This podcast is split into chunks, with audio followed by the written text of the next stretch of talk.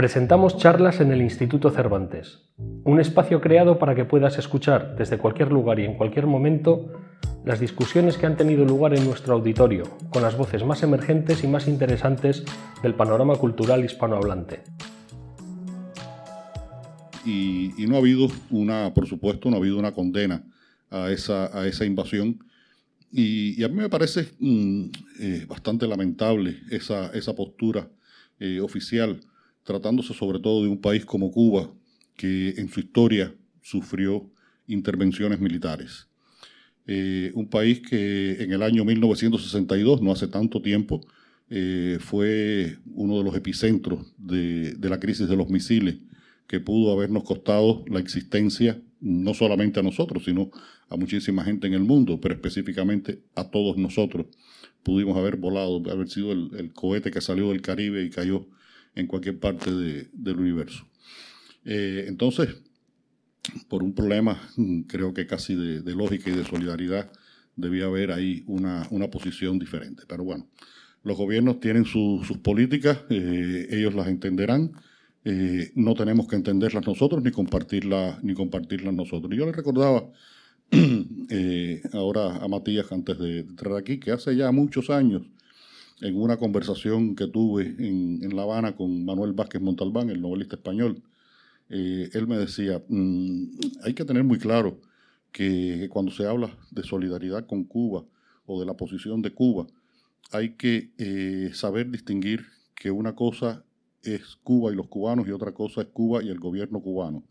Y, tiene que haber una, una diferenciación en eso. La posición del gobierno cubano no necesariamente representa la posición de todos los, los cubanos. Lamentablemente. Auch wenn, auch wenn ähm, die russische Regierung gerade der kubanischen Regierung 20.000 Tonnen ähm, Weizen geschenkt hat, ähm, als großzügige Gäste, hat das, ist das, fällt es genau in diesen Zusammenhang? Eh, pienso que sí, pienso que sí. Mm, no sé qué habrán hablado entre el gobierno cubano y el gobierno ruso, no tengo la menor idea. Pero bueno, esta noticia no la sabía, me la acabas de, de decir tú. Eh, pero bueno, está eh, en, la lógica de, esta eh, reacción gubernamental, gubernamental cubana. Yo, por, por, un principio, por un principio básico, yo como persona, como un principio básico, estoy contra cualquier agresión militar, contra cualquier acción militar, contra cualquier acción violenta, contra grupos, contra países, contra ciudadanos, contra individuos en fin, que mm, no creo que, sea la respuesta que, se, se, deba dar. Lamentablemente, mm, las clases políticas del presente no, tuvieron la capacidad de reacción que tuvieron, por ejemplo, los dirigentes políticos de esa crisis de, los misiles, que, pudo haber sido tan peligrosa y que se resolvió con unos determinados acuerdos políticos de los que no vamos a hablar aquí porque seguramente todos los conocen. Y, lo que quería terminar de decir con, respecto a esto es que mm, para la gente común en Cuba, para la gente común en Cuba, que a lo mejor se beneficia incluso con ese trigo y hay un poco más de, pan en Cuba, eh, la vida cotidiana en Cuba es tan ardua. Eh, desde que comenzó la pandemia y prácticamente se detuvo el turismo que venía a Cuba, que era una fuente de ingresos eh, importante y que movía uh, varios sectores de, la economía, formal e informal, eh, privada y, estatal, eh, pues mm, ha comenzado un periodo de, crisis de suministro de alimentos, de mm, artículos de primera necesidad y, la lucha cotidiana por la vida hace que la gente solamente piense en la lucha cotidiana por la vida en, el famoso aquel periodo especial de los años 90, cuando desaparece la Unión Soviética, mm, cae el muro de Berlín, pasa todas esas historias que, sabemos y que Cuba entra en una profundísima crisis económica.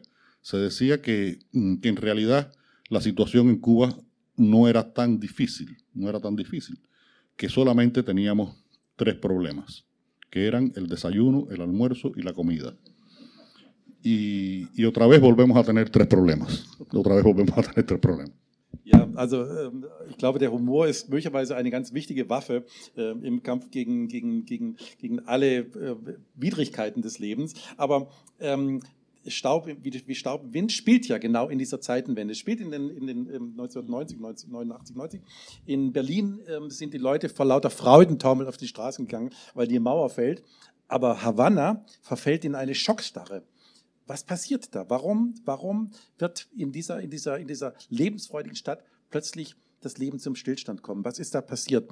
Haben Sie es damals auch so empfunden?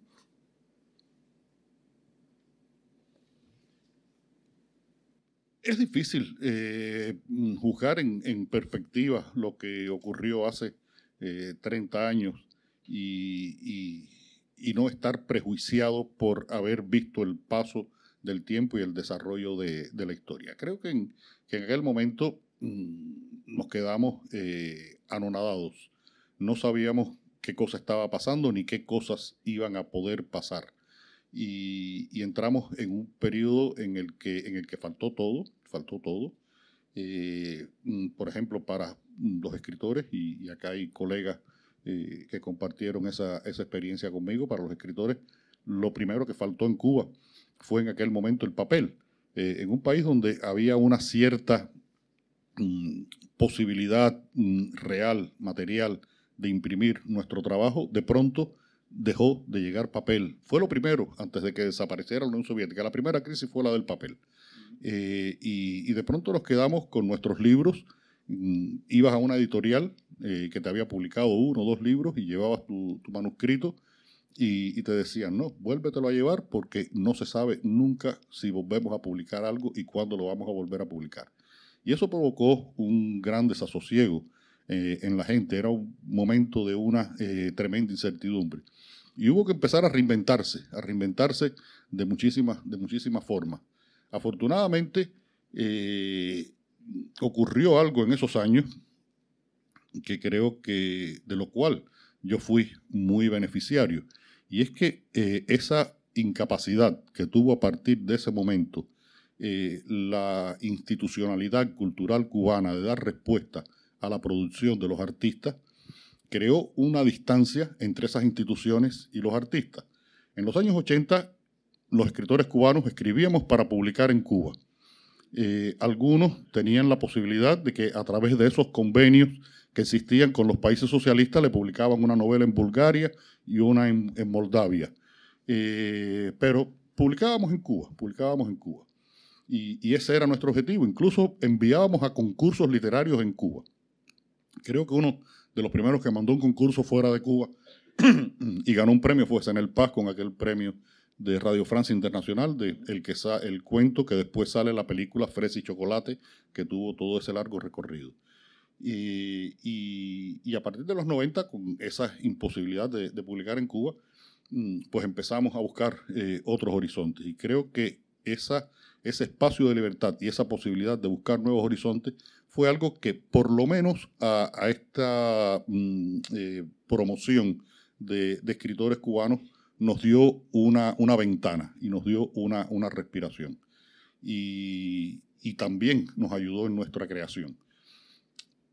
Yo pienso, cuando yo miro mis propios textos, voy a venir ahora al presente y después voy a ir a este, a este punto. Eh, yo estoy terminando una novela ahora que saldrá en agosto de este año, falta ya la revisión final con el editor de mesa de mi editorial en España eh, y, y, cuando la última vez que, que, mi esposa Lucía la leyó, me dijo, esta sí es la que no te van a publicar en Cuba. Porque cada vez que yo termino un libro, digo, este no me lo van a publicar en Cuba. Y hasta ahora han ido saliendo todos. Han ido saliendo todos. Falta la penúltima novela por un problema de, material. No hay papel, otra vez no hay papel. y, y cuando yo leo estas novelas ya como Pasado Perfecto, que yo mm, escribo en, entre el 90 y el 91, publico en el 91 una pequeña editorial en México, y, y digo, eh, cuatro, cinco, seis años antes, yo no hubiera pensado esa novela. Eh, no se me hubiera ocurrido esa novela. Lo que yo digo en esa novela y lo que ocurre en esa novela no se me hubiera ocurrido. Porque aquí está Amir, que es uno de los mm, beneficiarios también de ese cambio que, se produjo en, esos momentos.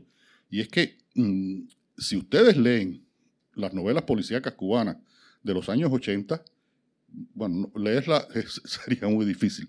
Si ustedes las ven, las ven, esto, no se lo creen, no se lo creen qué, cosa, qué clase de engendro eh, político, ideológico eran aquellas novelas porque, bueno, se llamaban novelas policiales revolucionarias y tenían bastante de policial, mucho de revolucionaria, pero no tenían nada de novelas.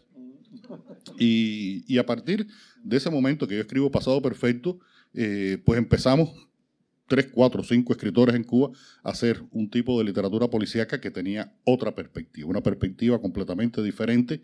Eh, el personaje del policía cambió, eh, la imagen del policía cambió, y, cambió para bien de la literatura, pero, pero para mal de la difusión, porque fueron personajes que, que nunca pudieron llegar a tener eh, el apoyo institucional que tuvieron aquellos otros policías de esa horrible novela policial revolucionaria cubana. Pero en fin, eh, es un momento en el que vivimos esa gran incertidumbre, pero a la vez se produce una reacción muy mm, propia de los tiempos de crisis, y es enfrentar la crisis y, y trabajar y escribir. Y creo que es uno de los momentos más interesantes de la literatura cubana contemporánea. Esa década del 90 es un momento de gran creatividad y también ocurrió en el cine, por ejemplo, y en el teatro, eh, en las artes plásticas. Es un momento de gran creatividad en, medio de una enorme crisis económica. Ein Ort, an dem sich acht Freunde treffen, die heute etwa in unserem Alter sind, die sich seit Studienzeiten kennen, ist das Haus in Fontanar. Es ist ein Haus, das ihnen einen Schutzraum bietet vor einem aufziehenden karibischen Hurricane, der nichts mehr so lassen wird, ähm, wie es einmal war. Sie wissen es vielleicht noch nicht, aber sie ahnen es. Die dunklen Wolken drohen schon am Himmel. Ähm, es ist ein, eine unerbittliche Zeit, weil sie zwingt Menschen plötzlich sich auf sich selber zu reduzieren und vor allem herauszufinden, wer bin ich, wer sind wir. Dieses Haus in Fontanar ist aber ein Schutzraum, der sie von den äußeren Einflüssen zunächst mal tatsächlich frei hält. Damit wir verstehen, was dieses Haus bedeutet, was diese Besonderheit dieses Hauses ist, warum dieses Haus in diesem Buch eine so zentrale, wichtige Rolle spielt, wollen wir uns das erste Kapitel hören. Deshalb bitte ich äh, Don Leonardo, bitte lesen Sie uns, erzählen Sie uns von diesem Haus, das Haus in Fontanar. Leo el fragmentito ahora. Eh, voy a hacerlo allí porque mm, sería muy complicado mantener el, micrófono. Eh, esta casa es una, una casa eh, posible, pero creada. Mm, no existe esa casa. Está hecha con recortes de varias casas posibles de ese movimiento mm, vanguardista de la arquitectura cubana de los años 50. Y este barrio de Fontanar es un barrio que está en la periferia de, La Habana, muy cerca de, donde está el aeropuerto de, Rancho Boyero, el aeropuerto de La Habana. Y es un lugar que mm, era para una mm, burguesía media alta. Eh, vivieron allí en una época eh, muchos de los artistas de la televisión y de la radio más populares que ganaban buena plata en, los años 50 y se construyeron allí, allí sus casas. Y ahí está esta casa eh, construida por dos arquitectos cubanos que, son los padres del personaje que se llama Clara. Durante los primeros 20 años de su vida, Clara Chávez Doñate había odiado su casa y en los últimos 10 la había tolerado como un bien inevitable. Pero su casa siempre la había perseguido y su relación con el sitio comenzó a cambiar cuando lo que ella había querido creer y le habían hecho creer que sería su vida, de pronto empezó a torcerse, agitarse, derrumbarse. Entonces la casa, fiel y dispuesta, se convertiría en un complemento físico y existencial, en su mejor refugio, y Clara podría descubrir las proporciones de su larga injusticia doméstica y por supuesto cuánto amaba aquella casa, su casa. El caracol que arrastraría como una bendición y una condena, le diría a su hijo Marco muchos años después. El dilatado odio de Clara se había alimentado con dosis cargadas de geografía urbana, falta de perspectiva para valorar sus propias necesidades vitales y una agobiante sensación de desamparo. Pero, en realidad, sus sentimientos apenas respondían como una reacción orgánica ante una infección a lo que podía ser la esencia más raigal de su propio carácter, un rasgo que de manera dolorosa descubriría en su madurez. La necesidad o el deseo o la aspiración de ser una persona anodina, un miembro más de una manada de la cual obtenía compañía, complemento e incluso protección. No obstante, aquella cualidad que siempre se, se le había hecho esquiva, solo le llegaría con los años, cuando se vio amenazada por la más tétrica soledad y el abandono de los que, precisamente, ella había oído toda su vida. Una especie de orfandad con la que lidiaría en la pendiente de su existencia, lejos de la mayoría de sus amigos, luego de ver partir a sus hijos, aunque para su fortuna, acompañada por el hombre menos pensado y más apropiado, gracias a quien, con el retraso, con retraso, pero oportunamente, descubriría el más verdadero amor. Durante su niñez y adolescencia, la circunstancia de vivir en una casa ubicada en Fontanar, un reparto por años medio despoblado y siempre tan lejos del centro de la ciudad, lo que Clara consideraba un fatalismo geográfico, había convertido la residencia en una jaula de oro. Que la casa, levantada en una urbanización con, con ínfulas de modernidad, tuviera el diseño más atrevido y singular de todo el barrio, siempre dispuesta a provocar la admiración de cuantos la visitaban, funcionó por años como revulsiva evidencia de una distinción no deseada. En cada ocasión que alguno de los amigos que en proporción geométrica iría sumando visitaba la morada y se admiraba con su belleza, Clara asimilaba los elogios casi como si se tratase de una agresión. Por eso, durante sus tiempos más gregarios de estudios preuniversitarios, se alejó todo cuanto pudo de la casa y, al ingresar en la universidad, incluso intentó oficializar como dirección particular la de su abuela materna, en el Vedado, para poder optar por un espacio en la residencia estudiantil apenas a dos kilómetros de Fontanar, pero fuera de lo que en ese instante apenas podía ser llamado su hogar la delación de un compañero respecto a la, a la verdadera dirección de Clara frustraría el intento de obtener un espacio en el albergue estudiantil. Y ella volvió a su casa.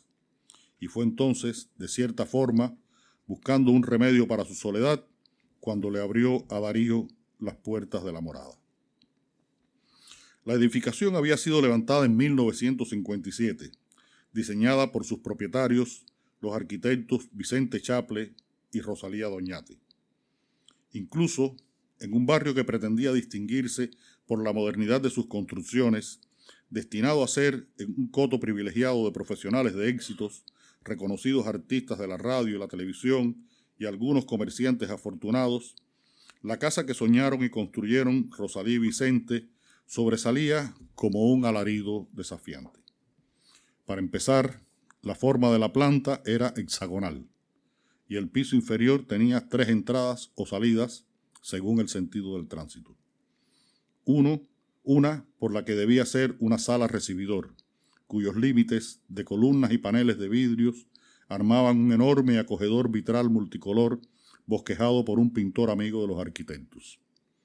Otra, por la funcional cocina-comedor que se conectaba con una terraza con horno de ladrillos refractarios, un espacio también utilizable para las comidas y que se extendía hacia el jardín posterior cubierto con pasto inglés.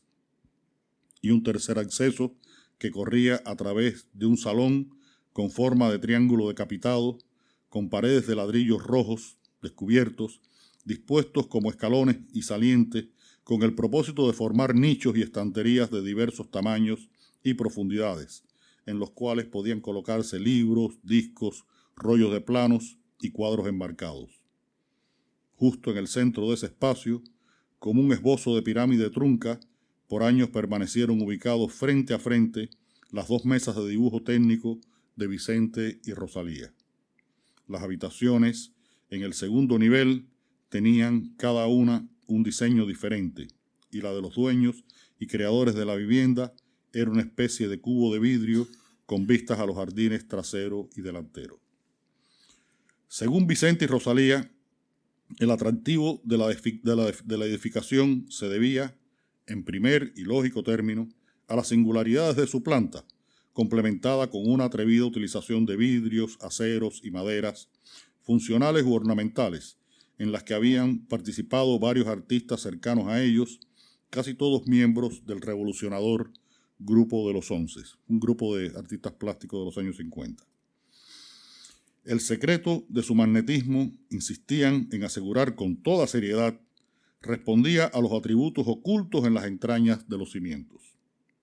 Una herradura de la suerte, una pequeña figura de barrio cosida por los aborígenes taínos, que representaba al huracán, un dios mayor, dos dientes de leche de Rosalía y los restos pulverizados de la tripa umbilical de Vicente, una llave de hierro que, juraban los arquitectos, había sido la de los grilletes que le colocaron al joven José Martí durante su condena en las canteras de San Lázaro, y un trozo de piedra brillante traído de las minas del cobre cercanas al santuario de la milagrosa Virgen de la Caridad, que, para sorpresa de los, arquitectos, los diseñadores, los constructores y hasta de un geólogo amigo, la piedra poseía unas inusitadas, inusitadas y potentísimas cualidades magnéticas.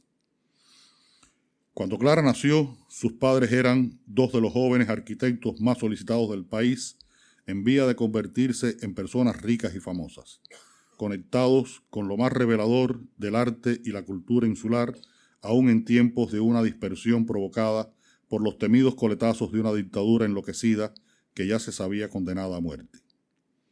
Luego del triunfo revolucionario de 1959, justo cuando algunos amigos volvían del exilio y otros de sus, y otros de sus colegas comenzaron a poner tierra por medio ante las primeras evidencias del carácter del proceso en marcha, ellos decidieron, como muchos otros, sumarse a los que trabajaban por el cambio social y el nuevo país. Con su romanticismo y su fe en estado de ebullición, renegaron sin traumas de muchos conceptos de su vanguardismo burgués y, se dispusieron su talento en la proyección de obras funcionales de alcance social destinadas a la solución de las necesidades colectivas. Esta casa, después se sabrá a lo largo de la novela, es de alguna forma una metáfora de Cuba. Es el caracol de Clara y va a ser una metáfora de Cuba con su destino a través de los años posteriores.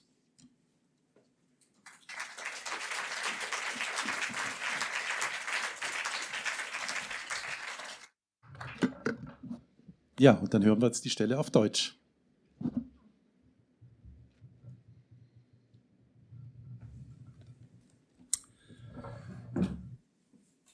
In den ersten 20 Jahren ihres Lebens hatte Clara ihr Haus gehasst, um es in den darauf folgenden zehn Jahren als unvermeidliches Übel hinzunehmen. Eine Obsession war und blieb das Haus jedoch während der gesamten Zeit, und das änderte sich erst, als ihr Lebensentwurf bzw. die Vorstellung davon, die man ihr aufgedrängt hatte, ins Wanken geriet, wachsende Risse bekam und schließlich einzustürzen drohte. Da wurde das treue und verlässliche Haus zu ihrer großen Zuflucht. Sie erkannte, wie ungerecht ihre Gefühle gewesen waren und wie sehr sie dieses Haus, ihr Haus, in Wirklichkeit doch liebte, ihr Schneckenhaus, das sie zunächst als Fluch, dann als Segen mit sich herumschleppte wie sie viele Jahre später zu ihrem Sohn Marcos sagen sollte.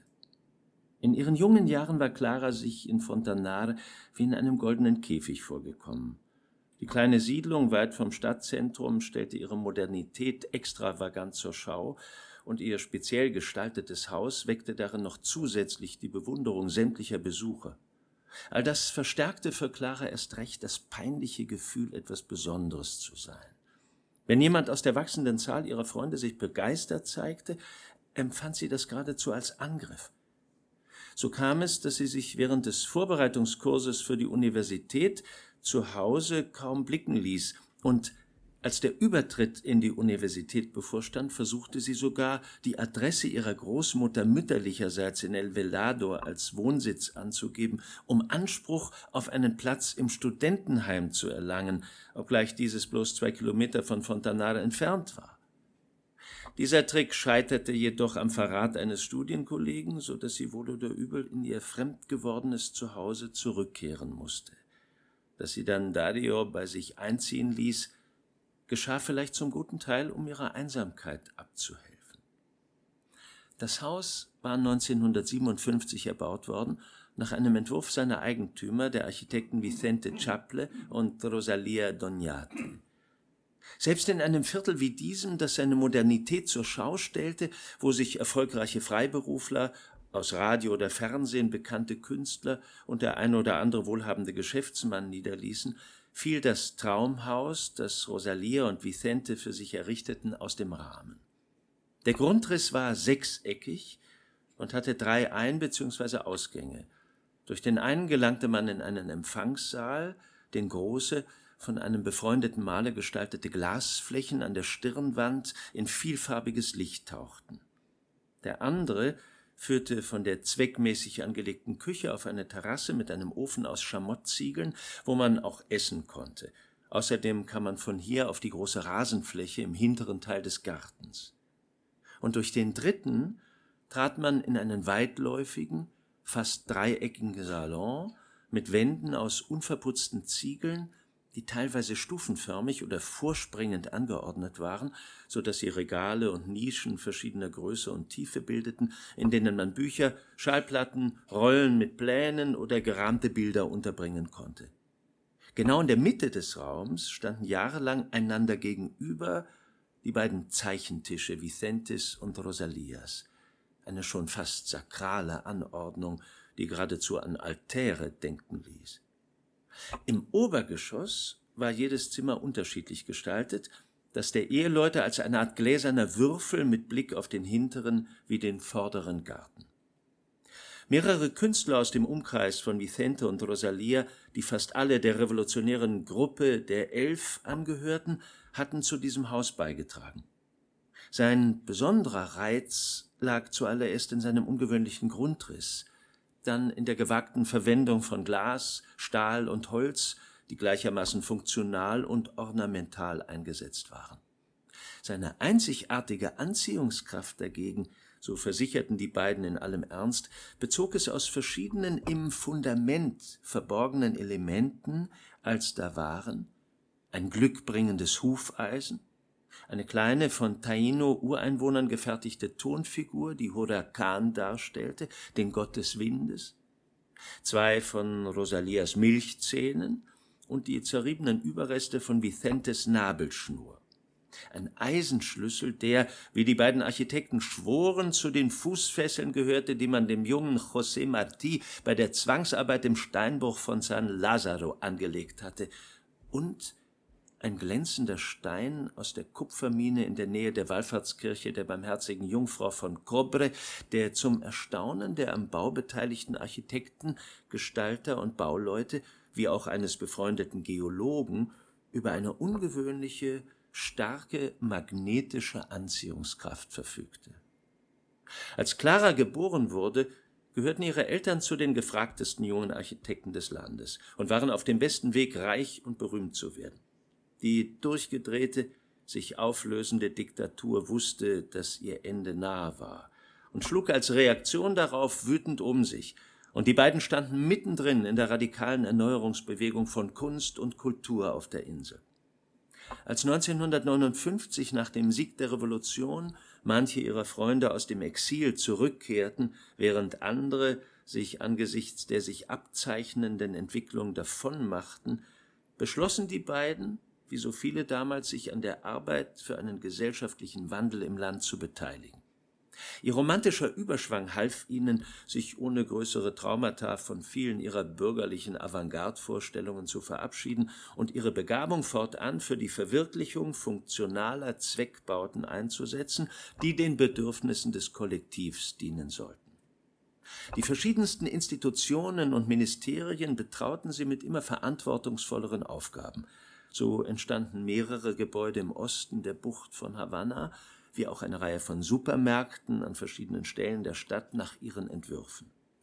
Doch bald hatten sie kaum mehr Zeit, ihrer eigentlichen Berufung nachzugehen, waren dafür umso häufiger auf der revolutionär entflammten Insel unterwegs, um ihr Wissen weiterzugeben, und reisten durch die sozialistischen Länder, um deren Erfahrungen wiederum in die Umwälzungen auf Kuba einzubringen. Die Fotos von diesen Reisen hingen an den Wänden ihres Arbeitszimmers, waren allerdings einer gewissen Rotation unterworfen. So wurde die Aufnahme, auf der sie mit Mao Zedong zu sehen waren, eines Tages durch ein Bild ersetzt, auf dem sie Ho Chi Minh die Hand schüttelten. Jean-Paul Sartre wiederum musste eines Tages der Aufnahme von einem Gespräch mit Salvador Allende Platz machen, und der lächelnde Juri Gagarin nahm irgendwann die Stelle ein, an der bis dahin ihre Begegnung mit Nikita Khrushchev zu sehen war. Der Preis für so viel gesellschaftlichen Einsatz war, dass ihre Zeichentische irgendwann in einer Ecke der Garage landeten, während die Betreuung ihrer Tochter nahezu vollständig von den Großeltern mütterlicherseits übernommen wurde, in deren Haus in El Vedado Clara bald mehr Zeit zubrachte als im heimischen Fontanar. Nachdem die beiden Architekten sich 1971 mehrere Monate an der berühmten Zuckerrohrkampagne beteiligt hatten, die dem Land 10 Millionen Tonnen Rohrzucker hätte einbringen sollen, legten sie schließlich die Macheten beiseite und machten sich mit schwieligen Händen an die Ausarbeitung ihres ersten Projekts seit Jahren, das zugleich ihr letztes werden sollte. Eine Siedlung, die Wohnraum für eine möglichst große Anzahl von Familien schaffen sollte. Unter den gegebenen Voraussetzungen musste das Projekt sehr bescheiden, sehr zweckmäßig und sehr billig ausfallen. Ihr Entwurf orientierte sich folglich streng an den elementaren menschlichen Bedürfnissen und folgte der sozialistischen Ästhetik, wie es sich gehörte in einem unterentwickelten Land, das als höchste und letzte Stufe der Menschheitsentwicklung den Kommunismus erreichen wollte. Der versprach allen, aber auch wirklich allen Bürgern würdigen Wohnraum zur Verfügung zu stellen. Vicente und Rosalia beugten sich zwei Monate lang über ihre wieder aus der Garage geholten Zeichentische, wobei sie sich auf diskrete Anregung aus höchsten Kreisen hin von in Moskau gebauten Siedlungen inspirieren ließen, die sie mit einiger Anstrengung an tropische Klimaverhältnisse anpassten. Als sie ihre Pläne und Modelle ablieferten, beglückwünschte man sie für die gelungene Umsetzung der Zielvorgaben. Die Siedlung wurde daraufhin just in Fontana errichtet, wo ein wenig mehr proletarische Präsenz dringend erforderlich war, um dem Ort seinen ausgeprägt bürgerlichen Charakter zu nehmen. Sie stellte das genaue Gegenteil zu ihrem eigenen so prachtvollen wie ausgeprägt bürgerlichen Haus dar. Bei der Umsetzung verwarfen die Baumeister allerdings der geforderten Schnelligkeit und Kostengünstigkeit zuliebe Elemente des Plans, die ihnen verzichtbar erschienen. Außerdem beschränkten sie sich auf die einfachen Materialien, die gerade verfügbar waren. So entstand eine Ansammlung dunkler, kantiger Wohnblöcke, deren Treppenstufen ungleich hoch waren, während durch die Dächer schon bald das in Fontana durchaus öfters vom Himmel fallende Regenwasser drang. Bis da.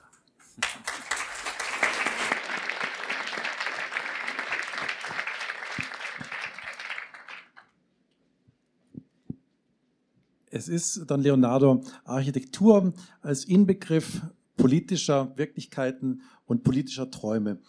Aber diese Jahre waren Jahre des Aufbruchs. Es gab eine ganz besondere Stimmung.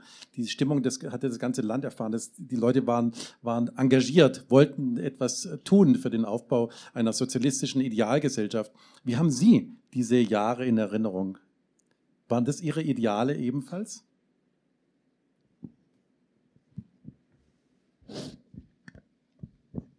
Bueno, eh, yo no soy tan viejo. eh, en esos años yo, mm, mi, mi, gran problema eh, en los años 60 era si el equipo de béisbol de La Habana, los industriales, ganaba o no el campeonato. Eh, no tenía otra, otra preocupación existencial en mi vida. Mm, ya después en los años 70, que estoy haciendo mis estudios preuniversitarios, eh, ocurre un, proceso muy, muy raro, muy raro, que yo se lo, he, mm, se lo he pasado, se lo he prestado y lo he utilizado con el personaje de Mario Conde en más de una novela. Y es que en esos años 70, 71, 72, 73, yo estoy mm, terminando los estudios mm, preuniversitarios, estoy haciendo los estudios preuniversitarios.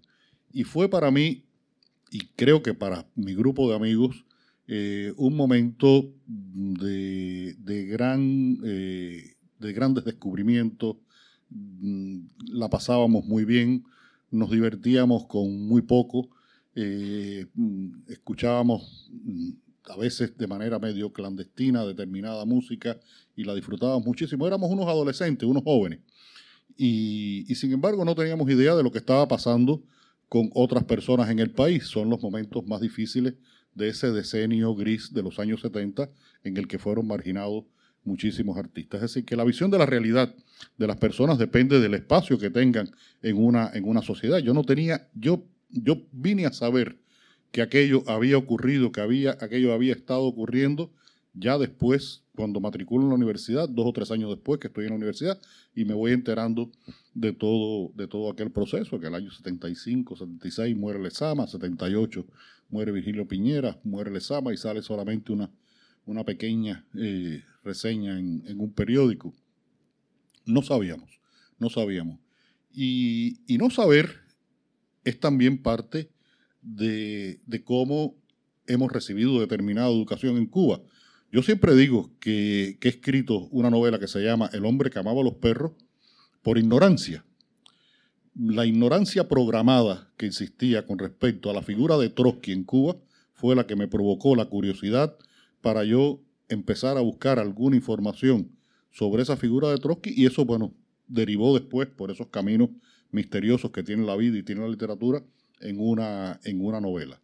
Pero, pero son años que, mm, te digo, los, viví. Eh, tuve la suerte de, vivir en una casa eh, en la que incluso teníamos televisor, un televisor de los años 50, en una época en que no se vendían televisores en Cuba y esto, ver los programas de televisión y ver los partidos de béisbol era, era para mí lo, más importante y puedo decir que tuve una infancia y una adolescencia realmente muy feliz, muy feliz. Es wird Zeit, dass wir diese acht Protagonisten, die sich in diesem Haus äh, treffen, ein bisschen besser kennenlernen. Ähm, wir wissen schon, sie kennen sich seit Studientagen, sie sind eine verschworene Gemeinschaft, sie lieben sich, sie machen Spaß, sie, sie unterhalten sich, sie erfinden Gott und die Welt neu und sie erfinden natürlich auch ihre Ideale immer wieder äh, neu und prüfen sie an der Wirklichkeit, damit wir ein bisschen verstehen, wie diese jungen Menschen denken. Die nennen sich der Clan. Wird uns jetzt ähm, Frank Arnold diese Stelle vorlesen, wo wir zum ersten Mal jetzt ähm, äh, wissen, wer sind diese acht, die das ganze Buch durchziehen und deren Biografien tatsächlich in diesem Buch Stück für Stück aufgedröselt werden und am Ende ein grandioses Panorama einer Gesellschaft abbilden.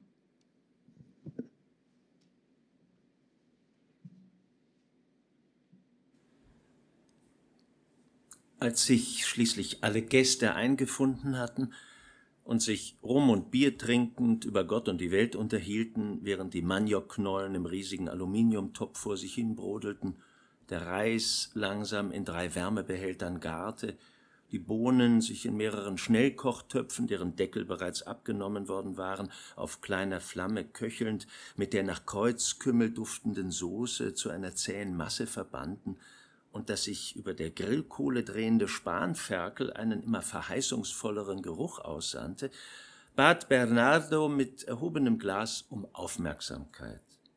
Mit lauter Stimme verkündete er, es sei an der Zeit für einen kleinen Trinkspruch. Er gab Ramses ein Zeichen, der daraufhin die Platte abstellte, auf der Pablo Milanes jene berühmten Boleros sang, die Elisa jedes Mal zu Tränen rührten. Mit vom vielen Rum bereits unsicheren Beinen steuerte der Mathematiker eine Stelle auf der Terrasse an, von wo aus er den Garten überblicken konnte. Clara tat, als bemerkte sie die leicht spöttischen Blicke nicht, die die anderen sich zuwarfen. Auch sie selbst spürte bei Bernardos Anblick einen leisen Stich im Herzen. Das Blitzlicht von Walters Kamera flammte auf. Anschließend räusperte Bernardo sich und wartete, bis der Lärm eines vom nahegelegenen Rancho Boyeros Flughafen abhebenden Flugzeugs sich gelegt hatte. Auf geht's, Ramses, sagte Bernardo, und der Junge drückte lächelnd auf die Starttaste des Plattenspielers, auf den er eine andere Platte gelegt hatte. Mehrere unverwechselbare Gitarrenakkorde, die von allen sofort erkannt wurden, erfüllten den Hof. Manche lächelten, andere schüttelten den Kopf und richteten den Blick neugierig auf Bernardo, der mit geschlossenen Augen reglos dastand, während die durchscheinende Stimme von Steve Walsh, dem Sänger von Kansas, einsetzte. I close my eyes only for a moment, and the moment's gone.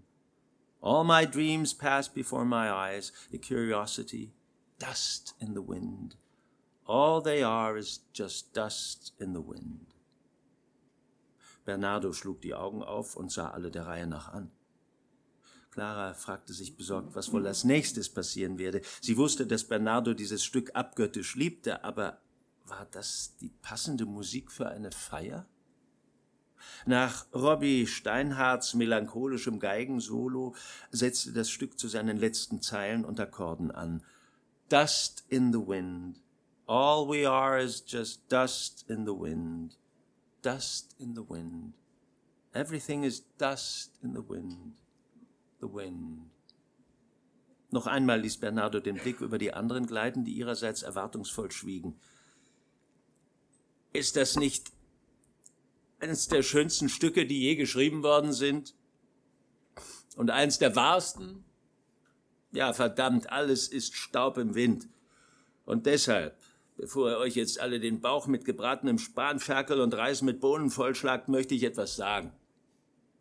Er lächelte und seine Augen leuchteten wieder geheimnisvoll und verführerisch tiefgrün. Ich weiß nicht, ob ihr euch es klar gemacht habt, aber ich bin hier ja der Kybernetiker und deshalb bin ich auch für die Zahlen zuständig. Also die Zahlen sagen, dass wir uns heute zum elften Mal hier versammeln, um den Geburtstag unserer geliebten Clara zu feiern. Das erste Mal war 1980, da waren wir schon fast alle dabei, äh, bis auf Walter, das Scheusal, wie manche ihn nennen. Der war damals noch in Sibirien auf Bärenjagd. Äh, Joel war auch nicht dabei, der wurde zu der Zeit noch versteckt. Und von Margarita wussten wir gar nicht, dass sie existiert. Das gilt auch für Gesti, die war nämlich noch in der Grundschule. Aber alle anderen wissen genau, wie wir 1980 drauf waren. Oder? Scheiße, was? Und jetzt schaut euch an, wie wir heute drauf sind. 1990. Fast alle sind wir inzwischen 30, aber wir sind nicht mehr dieselben wie früher. Wie José Martí gesagt hat. Idiot! Das war Neruda! Rief Irving. Ein Dichter jedenfalls. So oder so werden wir nie wieder dieselben sein. Wir sind nämlich Staub im Wind, genau. Und jeder von uns hat Schrammen und Narben davongetragen. Trotzdem sind wir hier beisammen und genau das wollte ich sagen. Wir sind hier beisammen, weil Clara uns wie ein Magnet zusammengehalten hat, als der Clan, der wir sind. Er nickte, trank und lächelte. Clara und dieses Haus hier. Clara, die so viel aushält. Denn es braucht einiges, uns auszuhalten. Aber bevor ich jetzt auf die heilige Clara der Freundschaft anstoße, auf Mama Clara, will ich auf meine Frau Elisa anstoßen. Elisa, vida mia. Wie geht das Gedicht von Garcilaso de la Vega nochmal weiter, Irving? Als wir im kühlen Wind einst zarte Blumen pflückten dort im Tale. Danke. Kühl ist vielleicht ein bisschen untertrieben, ist ganz schön kalt heute, oder? sagte Bernardo, und alle bis auf Walter, Elisa und Clara lächelten. Wie gesagt, auf Elisa, mein Leben, meine Frau, für die ich imstande wäre zu töten, weil in ihrem Bauch ein Kind heranreift, für das wir, wie ihr alle wisst, lange haben kämpfen müssen. Ein Kind, das wir durch Gottes Hilfe, wie manche meinen, also durch ein Wunder endlich bekommen werden. Ich meine jedoch, dass meine Frau und ich dafür verantwortlich sind. Drum wird es, Wenn es ein Mädchen wird, Clara Elisa heißen, das verspreche ich. Aber wenn es ein Junge wird, nenne ich ihn Attila. Er lächelte und fast alle anderen lächelten auch, damit er ein richtiger Wilder wird. Deshalb sorge ich später auch dafür, dass er Baseballspieler oder Boxer oder Musiker wird. Das ist nämlich das Beste, was man in diesem Scheißland sein kann. Auf Elisa, die Mutter, und auf den endlich errungenen Sieg. Prost! Er hob sein Glas und die anderen folgten seinem Beispiel. Und auf Clara, die noch viele, viele Geburtstage feiern soll. Und immer sollen wir alle dabei sein und auf sie anstoßen. Prost, Clara! Herzlichen Glückwunsch! Schreiend, klatschend, pfeifend und mehr Rum und Bier fordernd stimmten die übrigen mit ein. Selbst Margarita war die Rührung anzumerken, als die langjährigen Freunde sich in die Arme fielen und küssten, lachend anstießen und einander beglückwünschten. Clara hielt sich auch jetzt von Elisa fern, beobachtete dafür aber umso besorgter, dass Elisa ihrerseits Walter oder Walter ihr aus dem Weg ging. Und als Clara sah, wie Elisa und Irving, nachdem sie sich geküsst hatten, leise ein paar Bemerkungen austauschten, befiel sie Furcht, Bestimmt ging es um Bernardos seltsame Ansprache, in der er sich bereit erklärt hatte, für die Frau zu töten, die, wie die meisten von ihnen annahmen, in ihrem Bauch das Kind eines anderen Mannes trug. Oder doch nicht? Und jetzt ein Foto vom ganzen Clan, rief Horatio schließlich, legte Clara den Arm um die Schulter und griff gleichzeitig nach Gestis Hand, damit sie sich nicht ausgeschlossen fühlte. Auf geht's! Alle in den Garten! Hier auf der Terrasse müsste ich gegen das Licht fotografieren, schrie Walter und schwenkte die Arme, als würde er eine Herde zusammentreiben. Fabio stellte sich ganz nach links und legte den Arm um Ljubas Schulter. Irving ergriff die Hand des schüchternen Joel und postierte sich mit ihm an der Seite des Architektenpaars. Bernardo und Elisa bezogen neben ihnen Stellung.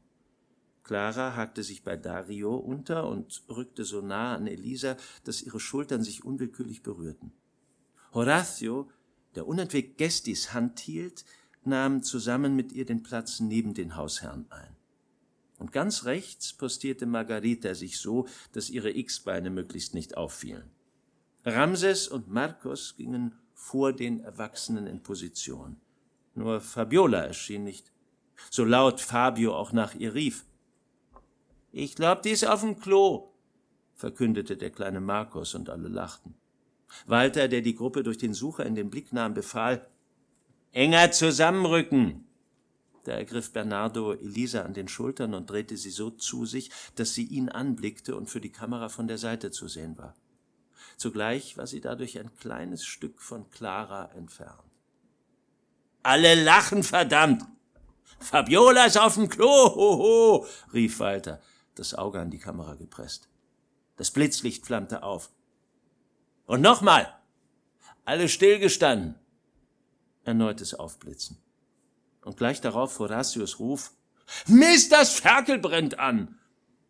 Während Walter den vollgeknipsten Orwo-Film zurückspulte und anschließend aus seiner Zenit-Kamera nahm, löste der Clan sich lächelnd in seine Bestandteile auf, wie Staub im Wind.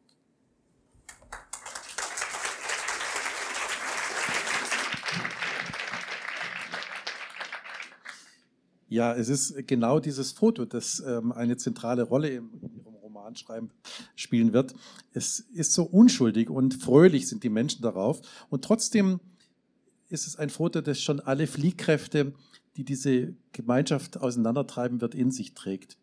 Was sind diese Fliehkräfte? Welche Kräfte zerren an ihnen? Es sind nicht nur die persönlichen Beziehungen, die plötzlich in Frage gestellt werden, die plötzlich hinterfragt werden müssen es sind auch die äußeren Umstände. Was passiert?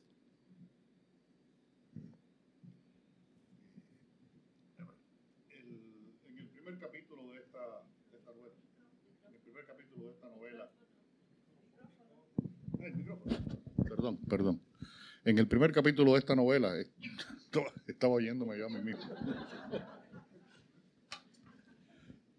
En el primer capítulo de la, de la novela, eh, el, al final, hay un personaje que se llama Adela, que es la novia de uno de esos niños que está ahí en, esta, en esta, mm, este fragmento que se ha leído, que se llama Marcos, que viven en Miami, y, ven mm, una foto que Clara por fin se ha abierto un perfil de Facebook y ha colocado en ese perfil de Facebook.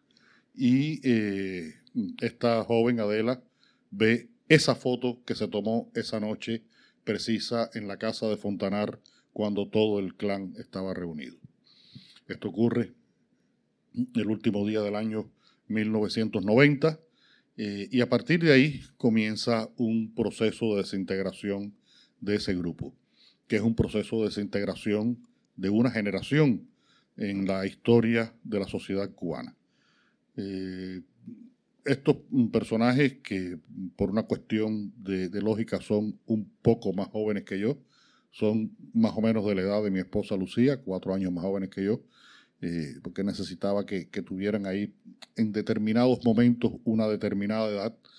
Eh, son universitarios todos, son gente que han participado de todas las actividades de, una vida normal cubana de aquellos años, estos estudios preuniversitarios, universitarios, eh, campamentos agrícolas en el campo, cortes de caña a los varones, recogidas de tabaco las hembras, eh, han vivido esa experiencia de una manera normal. Algunos son militantes de la Juventud Comunista. Ya para esta época alguno de ellos es militante del Partido Comunista, porque ya tiene la edad para haber ingresado en el partido.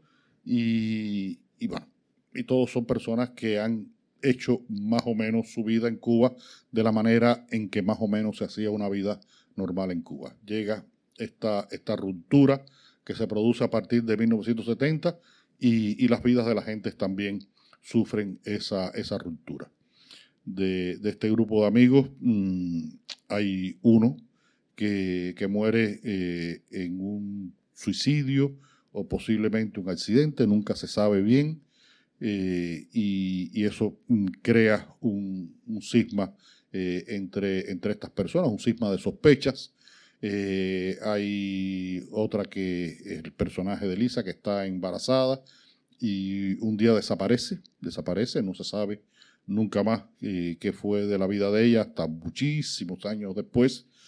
Y, y, los otros personajes, por esa salida misteriosa de Lisa y por esa muerte misteriosa del fotógrafo de Walter, eh, se ven eh, abocados a situaciones un poco complicadas, incluso con intervención de la policía. Ha habido un muerto Mm, y recuerden que todo esto está ocurriendo eh, un poco tiempo después de que en Cuba se produjeran los juicios a altos oficiales del ejército y el Ministerio del Interior que estaban involucrados en narcotráfico y otras actividades. Esto incluso fueron acusados de traición a la, patria. El caso, famoso caso Ochoa o la causa número uno del 89, que siguió una causa número dos eh, pocos meses después.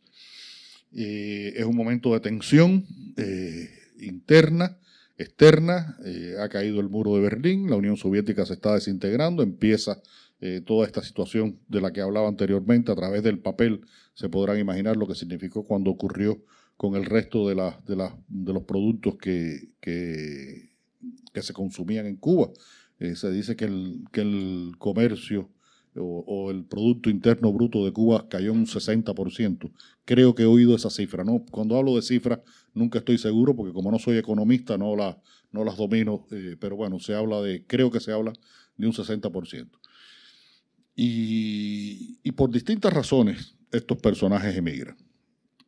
Yo traté, eh, Matías, de que, mm, primero, no hubiera en estos personajes ninguno que fuera escritor porque en una novela anterior, eh, en la que también se habla del exilio, que se llama La novela de mi vida, eh, a, través del personaje de José María Heredia, el poeta romántico cubano de principios del 19 y de un grupo de amigos escritores en un presente de los años 90,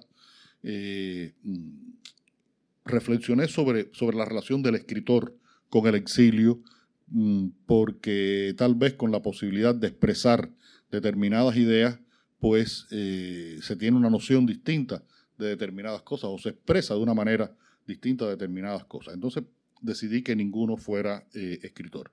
En aquella novela, en Como polvo en el viento, hay un personaje que, que tiene mm, una eh, cierta militancia eh, en la disidencia de los años 80, de los años, de los años 90. Y yo decidí que aquí ninguno de estos personajes tuviera una actividad política directa.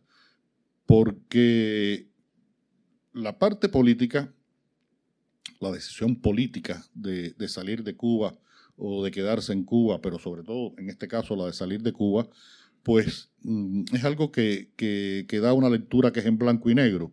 Es decir, esto me voy porque estoy en contra, esto, este sistema no me gusta, en fin, y eso aplana un poco la posible densidad del conflicto de gentes que se van por otros motivos, gentes que se van huyendo eh, hay, hay, unos personajes que, Clara, Clara dice algo en un momento que creo que es la clave para entender toda la trama eh, alrededor de la diáspora de, este grupo.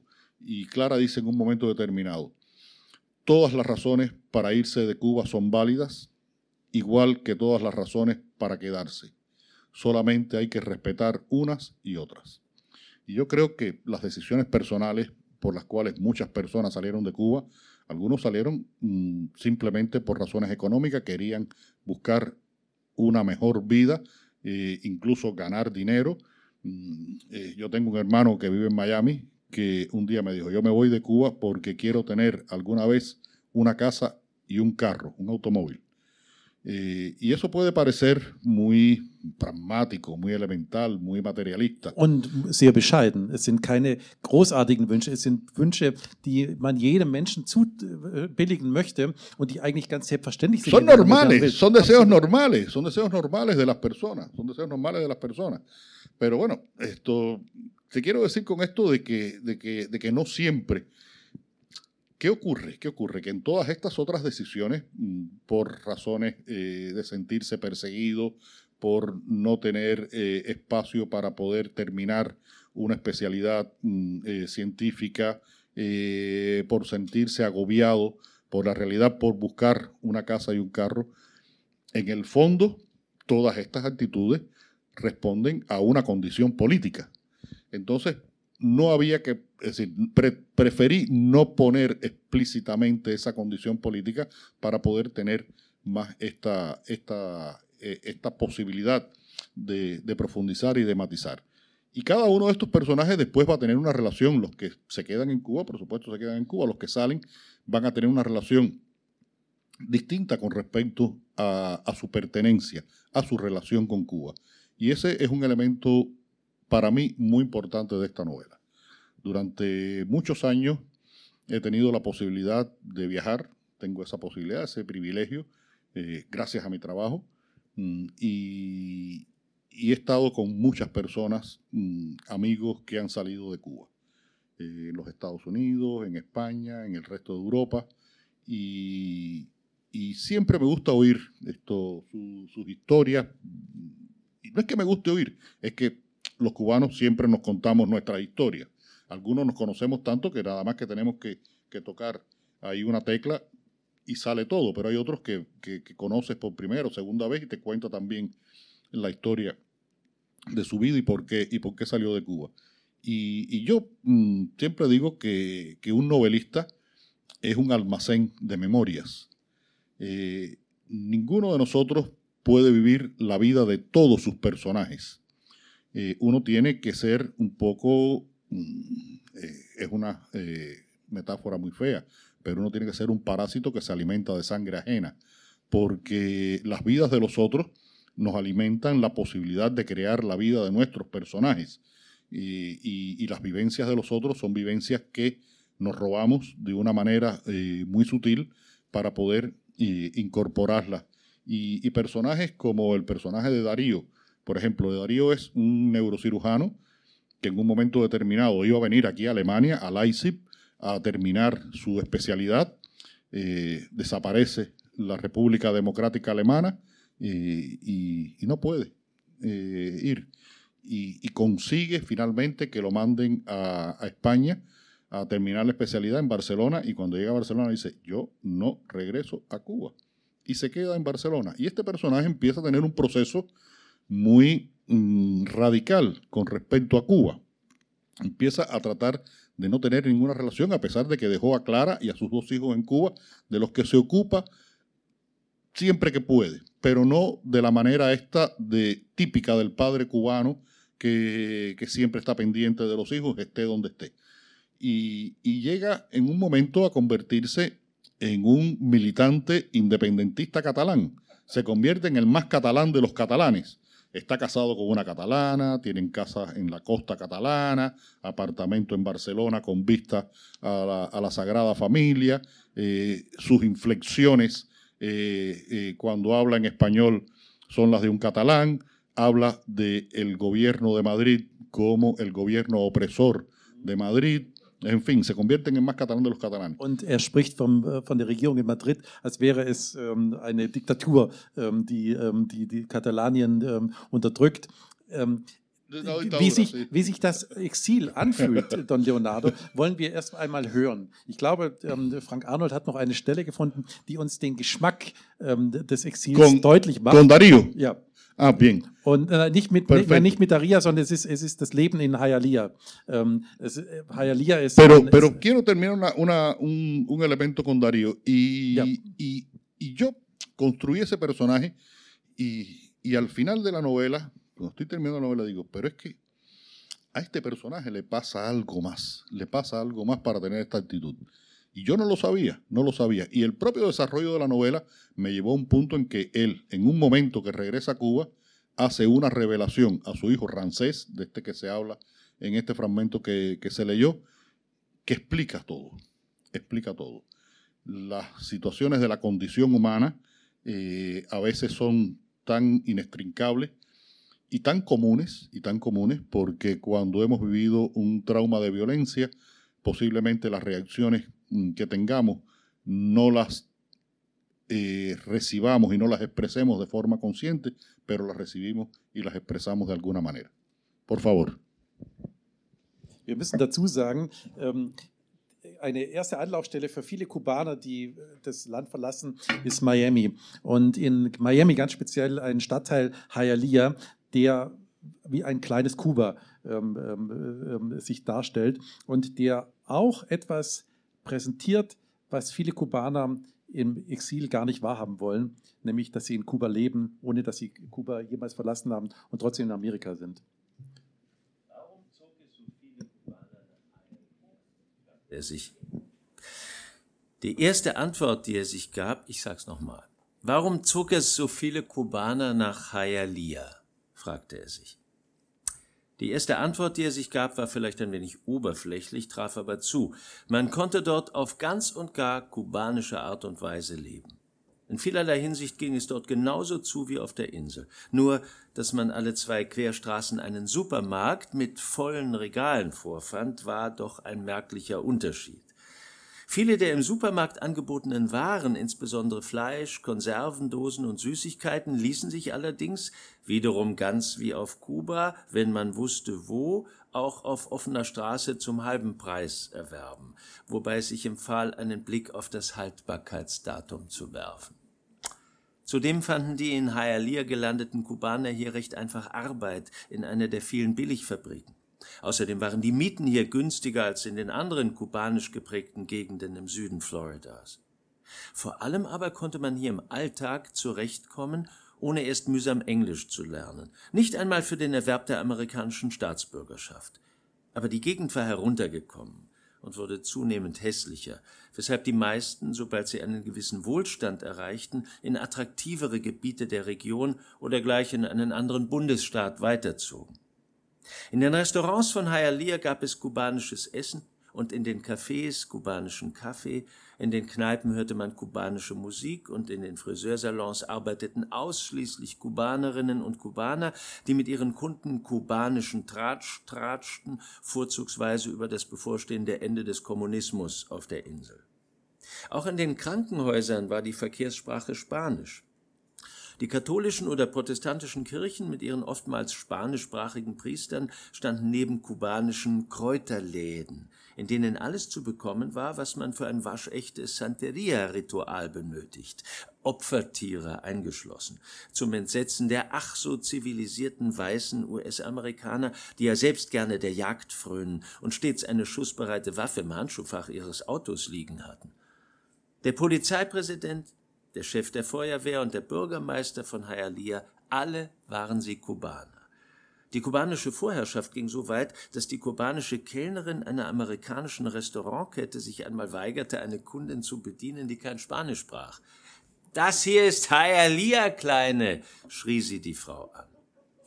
In einem der vielen Bücher, die seine Mutter hortete, hatte Marcos einmal von einem Emigranten gelesen, der seine Lebensweise mit sich herumgeschleppt habe wie eine Schnecke ihr Haus. Warum hatte sich ihm diese Stelle so eingeprägt? Würde auch er sich irgendwann ganz in das Schneckenhaus seiner alten Kultur zurückziehen, wie seine Mutter Clara? Marcos fiel auf, dass angesichts der kubanischen Invasion die meisten weißen nordamerikanischen Familien Hialeah verlassen hatten. Die wenigen, die vor Ort ausharrten, brachten häufig gut sichtbar eine Südstaatenflagge an ihren Häusern oder Wohnungen an, vermutlich um sich in ihrem Heimatland weiterhin heimisch zu fühlen.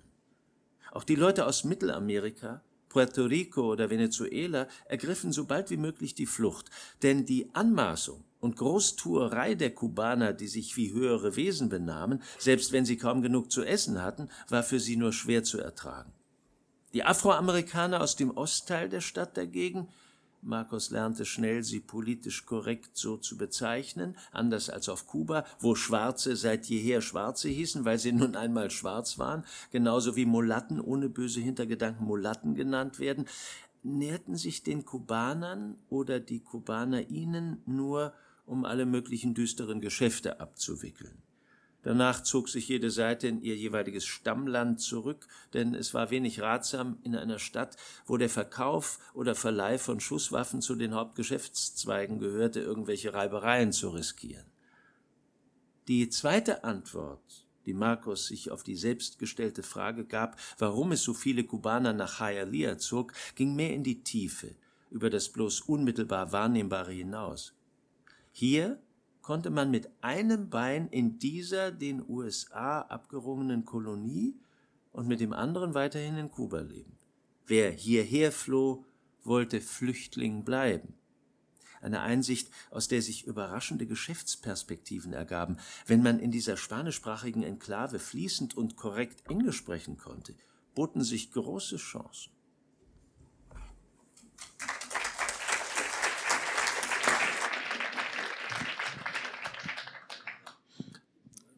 Don Leonardo, ich würde gerne fragen, was stellt das Exil mit den Menschen, die zurückgeblieben sind, an? Was passiert, wenn ein Angehöriger, ein Freund, eine Freundin Kuba verlassen hat und die Familie oder andere zurückbleiben? Wie spiegelt sich das zurück?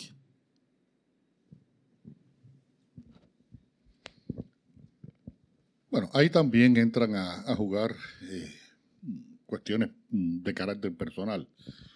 Eh, como se sabe, y, esto es una condición muy común en, el exilio caribeño y centroamericano a los Estados Unidos, mm, una parte de la economía de, estos pequeños países eh, depende de las remesas que mandan los inmigrantes que, viven en los Estados Unidos, eh, por ejemplo.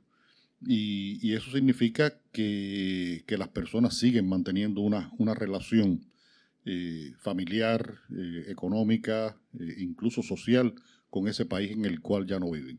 En el caso de los cubanos es un poco más complicado porque durante mucho tiempo, mucho tiempo, la gente que salía de Cuba y se iba a cualquier parte del mundo, pero mayoritariamente a los Estados Unidos, eran inmigrantes sin regresos, eran inmigrantes que perdían su carácter de ciudadanos, perdían su nacionalidad, se convertían en apátridas y, además eh, políticamente se convertían en, enemigos. Y eso marcó bastante eh, determinadas distancias que, existían o pudieron existir entre las personas entre Cuba y los Estados Unidos. Pero recuerdo que mm, a finales de los años 70 que se abre la posibilidad de que los cubanos que han emigrado a los Estados Unidos, esa primera emigración de los 60 sobre todo, hasta el año 68 que salió una gran cantidad de gente de Cuba, pudieran volver a Cuba, pues muchísima gente volvió a Cuba a visitar a su familia. Fue lo que se le llamó la comunidad, la comunidad cubana en el exilio. Esa comunidad venía a Cuba y yo tuve mm, mi primer eh, blue jean gracias a que un tío mío me lo trajo de, Miami. y como eso, esto, infinidad de cosas que, la familia de alguna forma eh, siempre mantuvo esa, esa relación con los que, con los que quedamos en, Cuba. Y, y, hubo muchas personas, muchas personas que por el hecho de que alguien emigrara fuera de, emigrara de Cuba, eh, el que quedaba en Cuba eh, era el que rompía la relación y decía, yo no quiero saber nada más con esa persona, esa persona murió para mí. Quiero contarles una, una pequeña historia de cómo puede funcionar esto entre personas normales, entre personas normales. Yo mm, tenía un tío, el hermano mayor de mi padre, eh, con el que mi padre había trabajado toda la vida, tenían un pequeño comercio y, siempre había sido eh, un poco la oveja negra de la familia, del tío mayor y, de alguna manera sojuzgaba a mi padre en el trabajo y tal, y por eso ellos decidieron romper relaciones comerciales. Mi tío tenía una hija de mi edad, hembra, y después, ya varios años después, cuando se va de Cuba, él se va de Cuba en el 68, voy a llegar ahí, el hijo tenía dos años, era muy pequeñito. Y durante todos esos años 60, como a mí me gustaba tanto el béisbol y él también era fanático del béisbol, y este tío era el que casi nunca trabajaba, pues era el que me llevaba a ver los partidos de béisbol. Y eh, yo encantado con mi tío eh, Tarambana. Y era muy responsable para muchas cosas. Y, y bueno, decide irse de Cuba. Él trabajaba en una carnicería eh, en esa época todavía las carnicerías en Cuba recibían carne y dos o tres veces a la semana tenía trabajo, pero el resto del tiempo esto lo tenía para, esto, para ir a ver partidos de béisbol. Y íbamos por toda La Habana viendo partidos de béisbol, no solo al gran estadio, sino a muchos lugares. Y, en el año 68 mi tío mm, se va de Cuba. Y yo recuerdo, la despedida fue en la casa de mis abuelos. En la casa de mis abuelos vivían varios de los tíos. Eh, y, se reunieron todos allí y los primos nos reunimos allí para despedir al tío Min, Manolo, y le decíamos Min, al tío Min. Eh, bueno, nos despedimos ahí. Yo era un niño de 12 años y sabía que me estaba haciendo un hueco, pero, pero yo estaba de alguna forma, y por eso digo que las perspectivas de las cosas son eh, terribles. Yo estaba contento también con que mi tío se fuera porque me había dejado toda su indumentaria de jugador de béisbol. Y yo por primera vez volví a tener una camisa para jugar béisbol que además tenía atrás mi apellido, decía Padura detrás. Y eso para mí era lo más grande del mundo. Es decir, que yo quería así que se fuera porque me quedaba con todo eso. Y yo recuerdo que esa despedida fue como un velorio. Sabíamos que a ese tío posiblemente nunca lo viéramos más. Estaban mis dos abuelos, los hermanos estaban todos vivos en aquella época, ahora mm, ya nada más que queda una tía y todos los primos. Había una tía que ya se había ido a los Estados Unidos en el año 61, los demás estaban ahí. Se va mi tío. Y mi tío nunca regresó a Cuba. Se fue a los Estados Unidos y se fue a vivir a Queens, a un barrio de mayoritaria población hindú, eh, judíos e hindúes pero sobre todo hindúes. Y en el año 92 yo puedo viajar por primera vez a los Estados Unidos.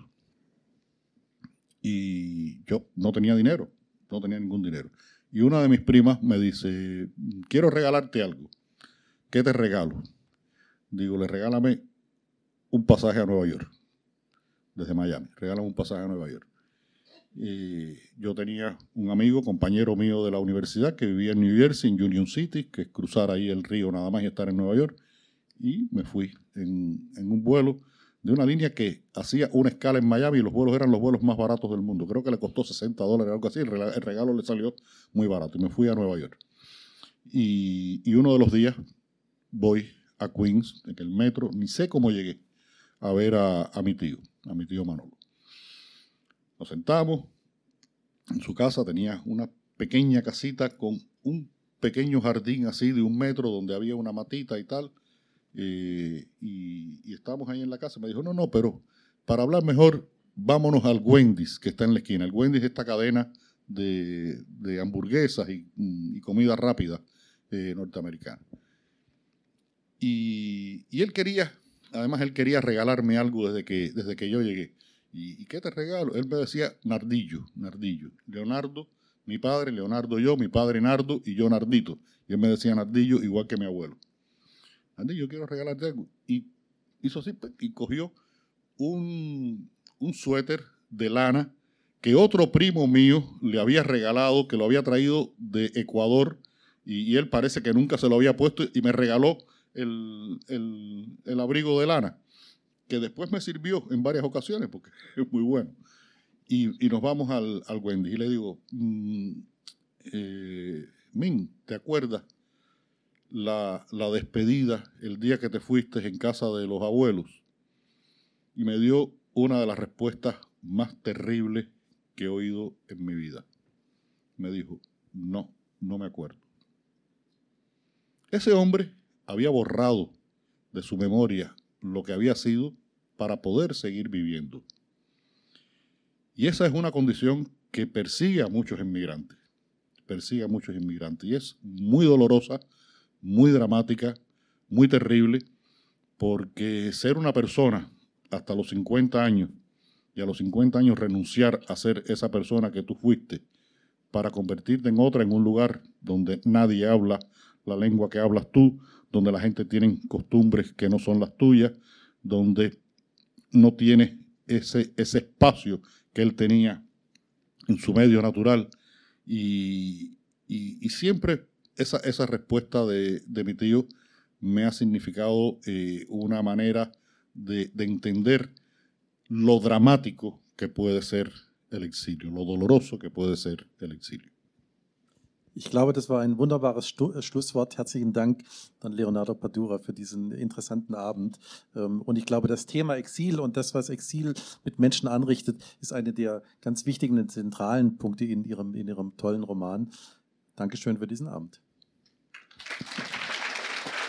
Muchas gracias a todos, muchas gracias a ti, Matías, muchas gracias. Gracias, magnífica lectura. Buenas noches. Distinta, de que estábamos viviendo una historia distinta y de que se movía el dinero y, los negocios eh, funcionaban. Tú lo recuerdas que cuando estuviste a hacerme la entrevista, ese lugar donde hay un- una, casa en ruinas y arriba hay un restaurante maravilloso. Y la gente pensó que las cosas podían cambiar. Y Mario Conde va todo el tiempo diciendo, esto es como cuando estamos en el colegio, tocan el timbre y nos sacan al recreo y 30 minutos después toca el timbre de nuevo y hay que regresar al rigor de las clases. Y todo el tiempo además los conserjes y los maestros nos están vigilando. Y fue lo que ocurrió, fue lo que ocurrió.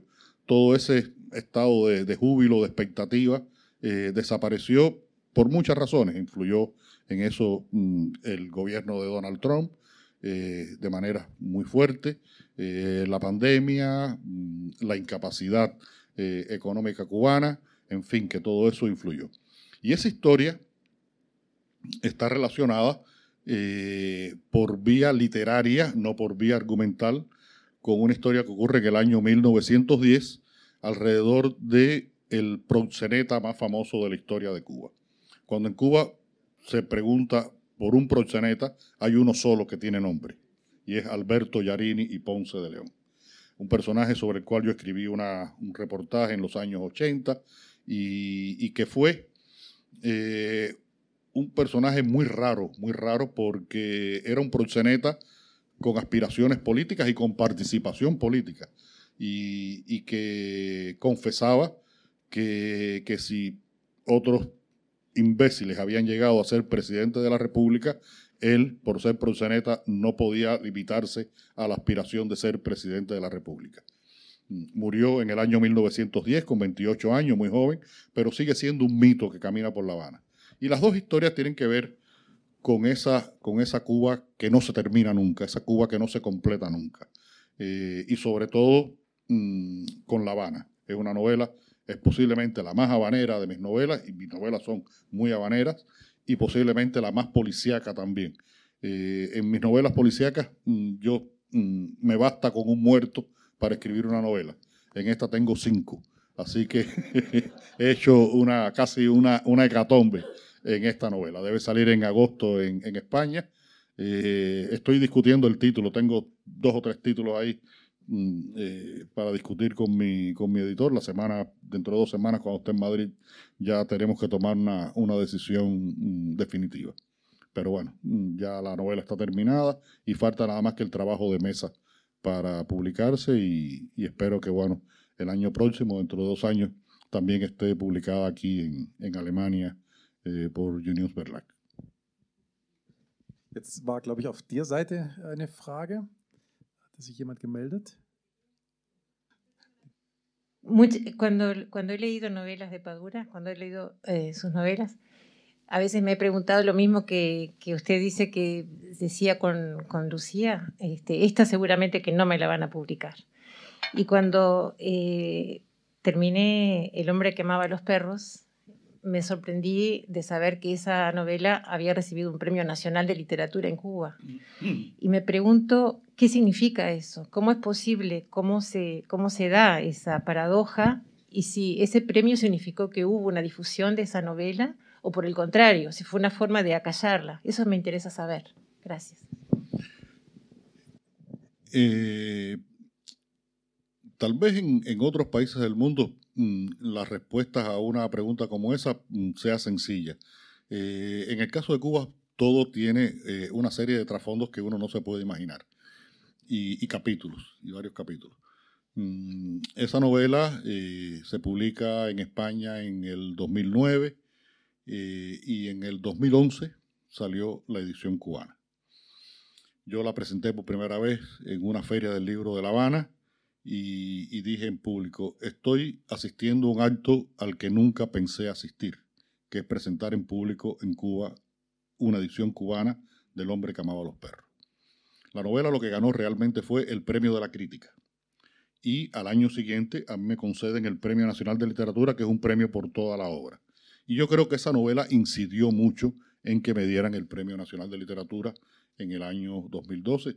Mm, y, yo mismo me sorprendí porque hubo algunas señales antes de que, de que algo se estaba moviendo. Me invitaron a algo que por primera vez un autor cubano iba en, la, en Casa de las Américas, en La Habana, a algo que se llama Semana de Autor, eh, que es una especie de una semana dedicada a un autor, con distintos estudiosos, con presentaciones de libros.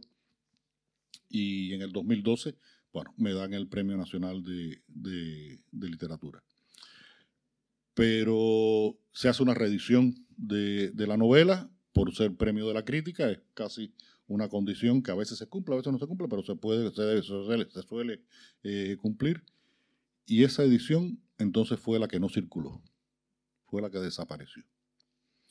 Unos años después, una editorial que se llama Aurelia, Aurelia Ediciones, hace una reedición eh, y el libro tampoco circuló en algún momento esos libros aparecen en algún lugar, eh, en un almacén, en un sitio, y se empiezan a vender y todavía se están vendiendo ejemplares de, de esas ediciones. Mm, eh, ¿Cuáles son los mecanismos y las decisiones y qué personas deciden sobre que se publique o no se publique, que circule o no circule? Eh, no lo sé y no quiero saberlo, no me interesa saberlo. Son personas con capacidad de decisión, por supuesto. Imagínate que hace unos días antes de venir para acá, eh, me hicieron un pequeño programita de televisión dedicado al personaje de Mario Conde. Y salió, salió. Yo le dije a la guionista cuando vino a verme, le dije, mira, no pases trabajo. vas a trabajar por gusto, porque no lo van a poner, porque ya este es como el quinto programa de televisión que me vienen a filmar y no lo ponen. Porque yo hacía más de 10 años que no salía en la televisión en Cuba. Entonces, ni en la televisión, ni en los periódicos, ni en la radio. Es una situación muy extraña porque los libros se publican, eh, ganan el premio de la crítica. El premio de la crítica la dan los críticos y varias de estas novelas han ganado el premio de la crítica sin tener ninguna crítica publicada. Eh, porque también los críticos dicen, yo mejor no me meto en esta, en esta historia porque puede ser complicado para mí eh, comprometerme con una crítica. Y, y bueno, son situaciones que, que, funcionan con, con, Hay una lógica, hay una lógica detrás de todo esto, pero a veces esa lógica se rompe y ocurren cosas como esta. Y el libro realmente, bueno, pues circuló en Cuba y fue para mí muy, muy, muy importante que circulara en Cuba, aunque fuera una cantidad no muy grande de ejemplares, porque con ese libro mucha gente me dijo algo que, que para mí fue la mayor recompensa que pude tener. Y me dijeron, hemos aprendido leyendo esta novela cosas de nuestras vidas que no sabíamos. Y las hemos encontrado, esas respuestas, en esta novela. Y eso para mí fue muy importante.